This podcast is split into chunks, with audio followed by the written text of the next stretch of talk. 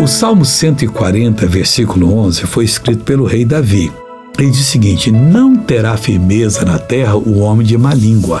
O que é o homem de má língua? Aquele que fala palavras obscenas, palavras negativas, aquele que joga praga em todo mundo, aquele que faz fofoca às escondidas. Tem que falar de alguém, fala na presença. Não, não sou louco, é louco.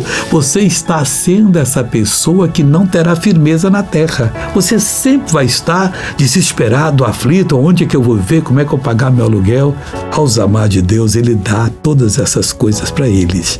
O mal perseguirá o homem violento até que seja desterrado. Tem gente violentíssima no mundo, olha, o mal vai persegui-lo e vai destruir essa pessoa até que ela seja desterrada, mandada para outra parte. Por que, que eu vim parar nesse fim do mundo? Porque você era uma pessoa violenta que não respeitava a palavra de Deus. Essa é a verdade. Agora eu quero lhe abençoar, Pai, que essa pessoa que usa a língua para difamar, para falar palavras obscenas, para jogar praga nos outros, para fazer fofoca, pare.